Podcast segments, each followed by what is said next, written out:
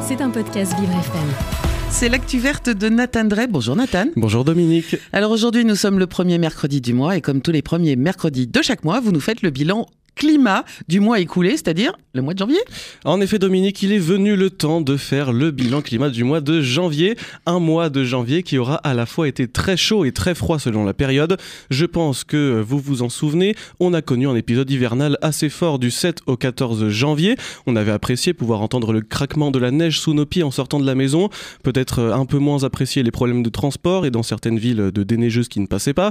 Mais on pourra au moins dire que pour une fois, pendant une durée assez longue par rapport à d'habitude, il n'a pas fait plus chaud que ce qu'il aurait fallu, au contraire. Mais pour autant, euh, ce mois-ci, on a connu beaucoup de douceur également. Je cite Mathieu Sorel, climatologue à Météo France, la douceur hivernale a été beaucoup plus prononcée que le froid et a finalement gommé cet épisode de froid. En fin de mois, il a fait tellement doux que quelques records ont été battus et que la barre des 25 degrés a été franchie pour la première fois de l'année. Oui, enfin c'était dans le sud, hein. Enfin, Oui. mais, mais c'est vrai qu'à Paris, il a fait très doux.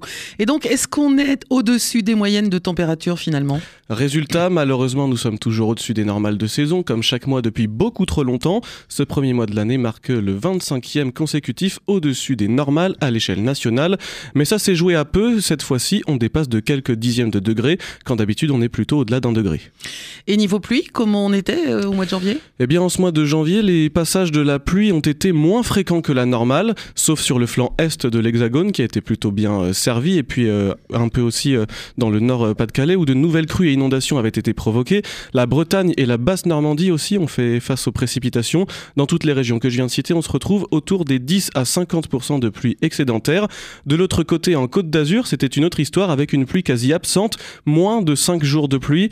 PACA plus Nouvelle-Aquitaine plus Occitanie et Centre-Val de Loire, on était plutôt dans un déficit de 20 à 70%. En moyenne nationale, il a manqué 20% de pluie.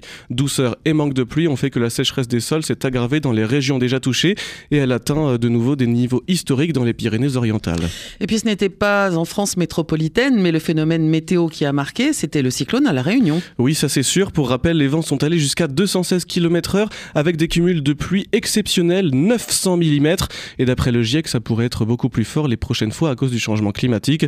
Et puis euh, pour terminer, on revient à la métropole pour parler du soleil. Encore une fois, la France a été coupée en deux. Il a manqué 10 à 40% de soleil euh, en Nouvelle-Aquitaine, Auvergne-Rhône-Alpes, PACA et Corse, là où il y a eu 10 à 40% de plus sur toute la moitié nord de l'Hexagone.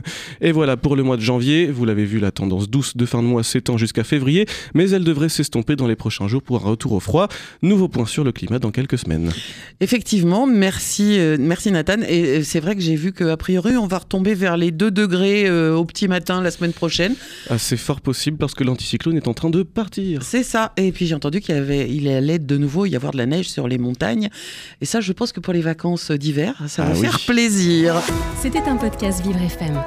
Si vous avez apprécié ce programme, n'hésitez pas à vous abonner.